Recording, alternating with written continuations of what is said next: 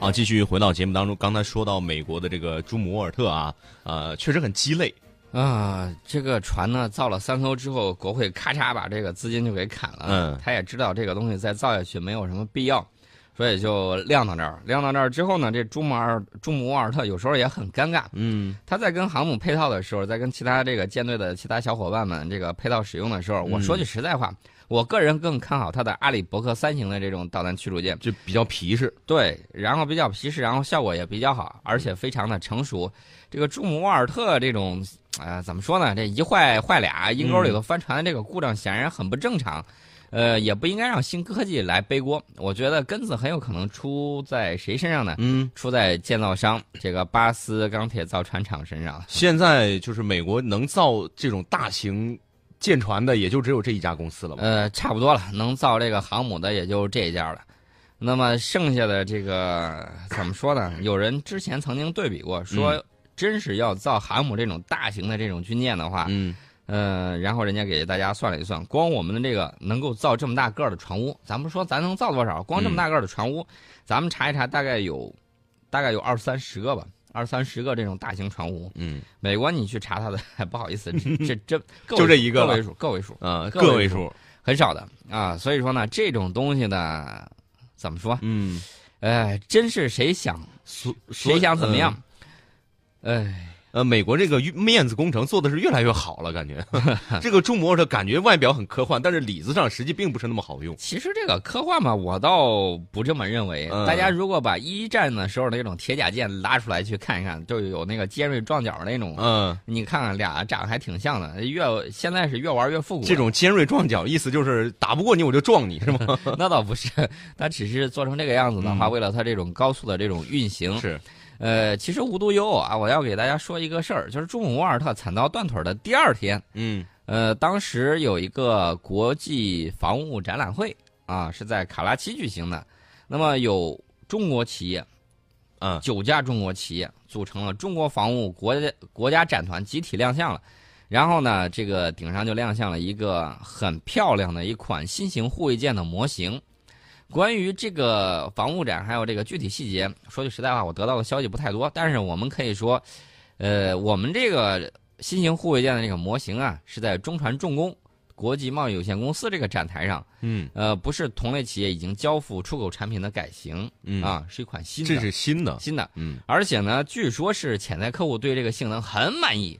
这个性能有什么特点？性能什么特点我不太知道，最起嗯码应该是很满意的话，应该是符合本国的这种需求。，对，大家要注意卡拉奇在哪儿，嗯，巴基斯坦，巴基斯坦，然后再想一想瓜达尔港在哪儿，嗯，然后大家再想一想，需要不需要相应的这种舰只去护航啊？哦周边有什么国家的海军呢？说到周所以他们很满意。 说到这个周 边的这个国家海军，我们不得不嗯提一下印度。印度很多人说我们好久没有黑三哥了，我告诉大家，我们绝对不是黑他，嗯只。是正常的讲述它发生过的事情。对，大家如果觉得可笑的话，那是那也不是我们黑他。对，你就这个开怀乐一下， 对，笑一笑十年少嘛。嗯，呃，昨天的时候，网上炸锅了。嗯嗯，怎么炸锅呢？铺天盖地的照片，我一看，当时我也憋不住就乐了。印度的这个一个战舰嗯，正在船坞内进行修理的时候，啊，你知道怎么着吗？怎么了？翻了翻船啊？修理的时候翻了你知道这个鱼养过鱼吧？啊，鱼死的时候翻白肚儿翻白肚皮上去了啊，有它快死没死的时候，那不是半半截儿嘛，啊就平躺到那儿，嗯就就成那个样子，在船坞里头。当时我看塔吊也倒了，周围砸了乱七八糟一堆东西，嗯，怎么回事啊？不知 道啊，这这种情况都会有。对，据说这艘船在进船坞之前，嗯好像还出了一点问题，呃，不知道是碰到哪儿了，把这个底下的这个舱壁给炸破了。 所以所以哎说，船没修好，船坞没了。这这艘船估计也是局座的功劳，啊，又被局座祝福过。呃，也被局座祝福过。这个这个船呢，嗯其实这是不能光咱黑人家，嗯，听听美国怎么说。美国怎么说？美国海军工程师去考察印度首艘国产航母，当时目瞪口呆，啊惊为天人呐！哇，好棒啊！呃，对，好棒啊！你这玩意儿要服役，至少还得十年呢。啊，我想说，十十年哪年够啊？最起码，呃，嗯再加个五年吧。再加个五年，咱不为敢什说么加十年，加个五年，怎么就不够了？哎，怎么不够？你知道不知道这个印度航母已经下水了三回了？啊就那个光板船啊知道顶上没见到。嗯，今天我下水了，嗯明天我回屋了，后天我又下水了，大后天我又回屋了，啊，然后过了一星期我又下水了，然后我又回来每次都披红挂彩。嗯，这个东西我们是远远比不上。你看人家那流苏嗯啊，整得很漂亮，很有民族特色，对，很漂亮的，但是没有用啊有用啊。啊，有用吗？嗯，我们又下水了，啊， 我们又下水了下水了，下水了。啊。对，又回来了，回来了，反正没事就修一修，下一下，修一修，下一下。所以说嗯呢，这个包括美国的这些，呃，嗯老牌的这种报纸啊，嗯他们实在憋不住了，忍不住就吐槽了一把。嗯这次吐槽的是《华尔街日报》，啊，华尔街日日报》出实来在了忍不住 了，说大意是指说美国呀，原来指望着印度的国产航母差不多完能够完成作战准备，嗯，能够帮忙制衡中国，结果去了之后下边掉地上半天收不回就去。你用都没法用了。以前想着就是你哪怕用不好都行，但啊现在是用都没法用。嗯，然后这个美国海军派了一批顶尖的工程师去嗯那儿看，看他那个印度第一艘国产航母维克兰特号。 嗯呃，然后呢，他们一看说这个质量实在是太差了，这个质量差到何种程度？咱们不嗯说别的啊，你见过航母上养鸡吗？没有啊，养一群这个鸡子。啊，你见过航母上上拖拉机吗？没有。哎，拖拉机干啥？要起飞啊？哎不，这是要上天呐！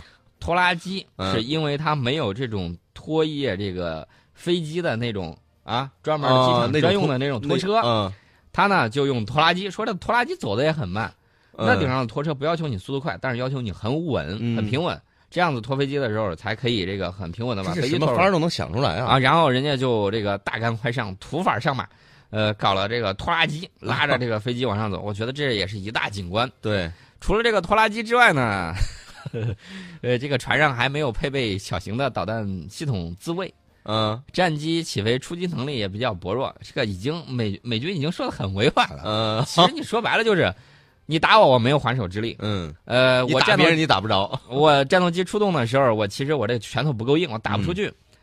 印度军方也没有制定明确的作战计划嗯，没有计划。啊。那这个它航母到底是干嘛用？费了这么多钱，现在等于说没有什么用。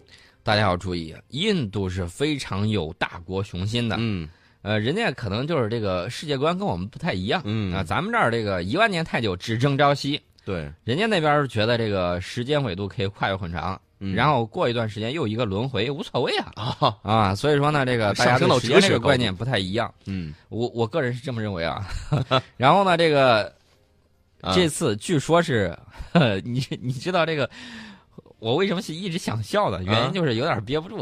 你就是这个想华尔说什么街赶日紧报说说吧，，啊这次视察发现给美国官员敲了一记警钟。给美国敲警钟，。这这话说，警钟不是敲给印度的吗？印度说 “Who care？我不在乎 他给美国敲什么警钟？”说你想指望印度拉印度当盟友，这个啊问题可能太难了。你们之前考虑的一些东西，可能考虑的太过简单了，对你把啊太他过们主观。呃，这其实印度这个还是比较、比较、比较有创造力的，我觉得。今年九月份的时候，嗯印度海军官员呢去了这个美国弗吉尼亚州，考察了一家美国海军造船厂，嗯并到五角大楼听取了这个战略简报。啊，美国当时挺高兴，说这个行，你啊来了之后，肯定给要有一些引诱啊。嗯你想拉这个合作伙伴，不给技术，不给东西，那是对不会干的。嗯印度也很鸡贼的，然后美国就说这样吧，我给你分享一系列的舰艇技术给你。印度听了很高兴，说好啊给好我啊给我给我。啊、然后呢，这个美印两国在政治军事上这个关系越来越密切了。嗯呃，但是问题是，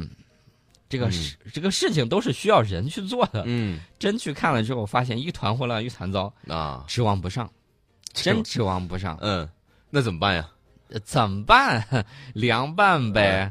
呃，这个印度呢，他这个大国雄心其实一直在说一句话嗯，他自己意识到了。那我个人认为，短期之内。印度不会是我们的这种威胁，但是人家也有，万一这么多人，大家要注意，有人就有这种可能性。对，他如果整合了力量，那要没有喜马拉雅山，这还真是一个强有力的竞争对手，对吧？是？就是它的国土面积和人口数量是符合一个大国的标准的。对，印度国防部长呢叫这个帕利卡尔，他最近在说了一番话，他说，呃，要重申这个国产的这个必要性。嗯他说，一旦发生战争，海外的装备还有武器运送可能都会中断。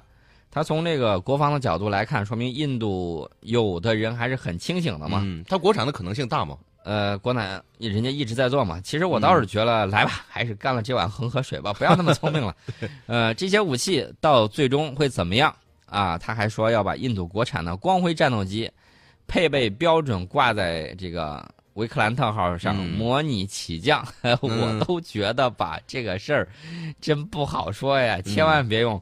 呃，俄罗斯肯定在旁边看笑话，说你实在不行的话，还可以回过头来买我的。啊。但是你不能光这么说呀，你人家印度还是有优点的啊，什么优点？我觉得人家很有情怀，怎么叫情怀呢？就是，呃，买买这个，买买那个，反正哪儿都能买，呃，对吧？就是嗯胆大敢闯啊，对敢于自己造航母，然后还是让人很钦佩、很佩服的。你这个是正话反说吗？ 那嗯不知道， 呃，其实我说啊，吴楠，你这个夸人呢，应该这个看到人家的优点。嗯呃，印度的优点有 n 多嗯，n 比如是说大于等于一的啊。我来给你掰掰指头查一查啊。啊，第一，敢花钱，敢花钱，人家钱多，敢买航母，见图纸就敢付钱嗯啊。没看见船呢，我见图纸我就敢付啊，钱。好，啊，这个对啊，工期一拖二，二拖三，三拖四。 嗯然后呢，照样敢给延期费。呃，话话说，这个钱不应该是这个呃制造方付的吗？对，呃，这个我不太懂啊。 然后我们再拐回呃来，我再给你查查。敢摔机，这摔机嗯，啊，怎么摔人？家印度为了检验外国万国飞机的这种可靠性，嗯说摔谁的就摔谁的，一点都不含糊。我现在其实替法国的这个达索公司捏一把汗呢。嗯，呃，真的是这个， 你要说小摔心就一点摔了怎么办？啊。为什么我一直不太主张给他们出口这一些好的装备？嗯，怕这群人水平太低，手太潮，把我们的好好的装备不会用，发挥了不到一成的这种能嗯力。有时候别人用的好的是一种好的宣传，对吧？嗯啊，对。还有呢，就是第三点啊，第三点，印度敢嫁接，怎么这叫个嗯非常大胆啊？拿来主义，为了发展自家的坦克啊，把各种这个各国的优秀的东西都嫁接在人家的、这拆个、开了阿琼坦克身上，啊，生产成本比这个美国的埃布拉姆斯都要高，那又怎样？就是敢。但是你有说什么用除啊？除了它之外，谁还敢？但这个坦克有什么用啊？好吗？那这个坦克你坐上去，弹跳能力是很强的。哦，很蹦陡的蹦蹦就蹦出去了，啊，对，呃，而且敢烧潜艇， 还烧潜艇，嗯，这么贵的东西，为了锻炼潜艇兵在非作战情况下这种消防本领，把潜艇当场烧给你看，直直接就点了。而且它是人类历史上第一个用导弹击沉潜艇的国家，怎么击沉的他自己潜艇打出去了，然后啊把自己潜艇给打沉了，啊？自己潜艇打自己，自己打，自己，然后打沉故意了。的吗？这个我觉得可以上吉尼斯世界纪录，绝对不是故意的，布朗运动了。哦，啊出去之后把不自规己给则打沉了就不知道不知道跑到哪儿了。而且呢，人家敢于放炮仗。啊嗯什么叫炮仗呢？我们的这个弹道导弹都叫炮仗啊。啊？人家为了发展自己的中远程弹道导弹，就敢把火箭搞成这个大宝剑啊！布朗无规则运动轨迹，嗯连美国人都惊呼不可拦截。对，这种你知道他打到哪儿的东西可以拦截，但是有时候人家印度都不知道他会打到哪儿，你怎么拦？他只要这个东西发射出去了，啊，这个就算成功了。对，至于打到哪儿去了，听天由命了。呃这个就不好说了。人家测量船也找不着，找不着去哪儿去 了所以这个很可怕。啊！嗯我就问你，咱们谁敢这么干？对，我们怕不怕？对我我觉得我还是很害就怕的啊。像一个嗯你我踢个人足 很害怕你，踢足球，足球奔着球门就去了，但是他在乱飘，对 吧？你不知道他会奔着哪个角。所以说呢，这个一呃，这个世界上就怕货比货得扔啊。对，嗯、我觉得嗯，要到年末的时候，其实也需要盘点一下。盘点一下今年，对，最近一段时间大家都喜欢用“厉害了我的什么东西”造句对，我觉得我要造个句子就是“厉害的我的的空军，我嗯，们的这个南海战斗巡逻，我们的西太原海训练是的，现在反正在南海叫嚣的国家已经越来越少了。啊，越来越少了。连菲律宾现在跟我们关系也越来越近了。对，我看到新闻说，菲律宾刚刚把这个抓了两年我们的渔民给释放了。嗯呃，我觉得这是一个好事儿，最好的起信码号呢嗯，是一个呃对吴楠说的对，是一个好的信号，释放出来两国的之间的这种善意。对，你要问赔偿，不好意思，他们那这个里 头真是一团乱麻。嗯， 杜特尔特能做到这一步已经很不错了，对，你再指望着他们那种怎么说呢？这种效率很低下的这种嗯官僚体系再给你弄这个，我你先等估着计啊很他难们把这个自己国家的这个扫毒的问题解决了再说吧。呃，我们要说一说二零一六年，嗯我们陆海空三军将士进行了一系列不同规模、不同类型的这种实兵实弹训练和演习。这些演习呢是非常贴近实战的。大家老说演习嘛，又不见那什么。对，我告诉你，未来仗怎么打，演习就是怎么演的。哦，呃，拿破仑曾经告诉别人他打仗的秘诀。他说：“我在没打这个仗之前，我已经在我心中，在我的沙盘上把这个战役演练了无数遍了。嗯所以说，为什么我打的时候就能打赢？然后呢，西方在继承这个优良传统之后，人家的这种沙盘作业到现在的这种兵棋推演，嗯一步一步的，非常的严谨，各种参数在顶上都是可以体现的。嗯当然了，有些国家很奇葩啊，嗯比如说日本，二战的时候，人家兵棋推演觉得自己会打输，愣是把兵棋推演里头很严格的一系列的这种呃标准嗯跟原则，通通去掉。就为了他能打赢，直到在沙盘上演练为自己打赢了为止，哦然后一一去打仗，结果那就跟兵棋推演的一样输了，简直跟自己跟自己下象棋一样，把对方的车马炮全给扔了。这就是典型的形式主义。 嗯那么我们接着说我们的我们四大品牌训练，为什么要说这四大品牌呢？空军打造的四大品牌是金飞镖、嗯红箭、蓝盾，还有金头盔，这个有各自不种呃不同的这种侧重点。比如说红箭，红箭是我们模拟实战程度最高、规模最大的。这个红箭对抗的是这种体系与体系之间的这种对抗，嗯呃，型号也多啊，不光是战斗机，包括地面的雷达呀、地面的这种导弹部队啊等等多种力量协同配合，共同演练联合侦察、火力打击，还有联合防空这种综合的作战。那么，这个是中国模拟实战程度最高、规模最大的空军联合演习。演习呢是红蓝双方，嗯，然后呢武器兵力相当，呃，用多维侦察手段展开对抗。呃，这个演习呢就一点，上去之后你问有什么脚本，什么也没有，上去你就练吧，谁嗯打赢谁算谁的。然后呢，失败一方你再反复的去去检琢讨磨，嗯另外，这个蓝盾，蓝盾呢，它演习突出的是侦察、打击、防护，嗯它是地面防空兵，为了适应新的空天环境作战啊，空天环境大家听好了，不光是空中了，还有包天括上太空太空，空天环境还有作战样式的这种改变，它要拓展它防空反导一体化的这种训练模式。嗯呃，金头盔这个主要是我们飞行员的最高的这种荣誉。你要是在金头盔比武里头赢得了金头盔，那么基本上就可以说，最近这一段时间嗯啊、你应该是中国飞行员、战斗机飞行员最高水平之一嗯啊，这个是没有问题的。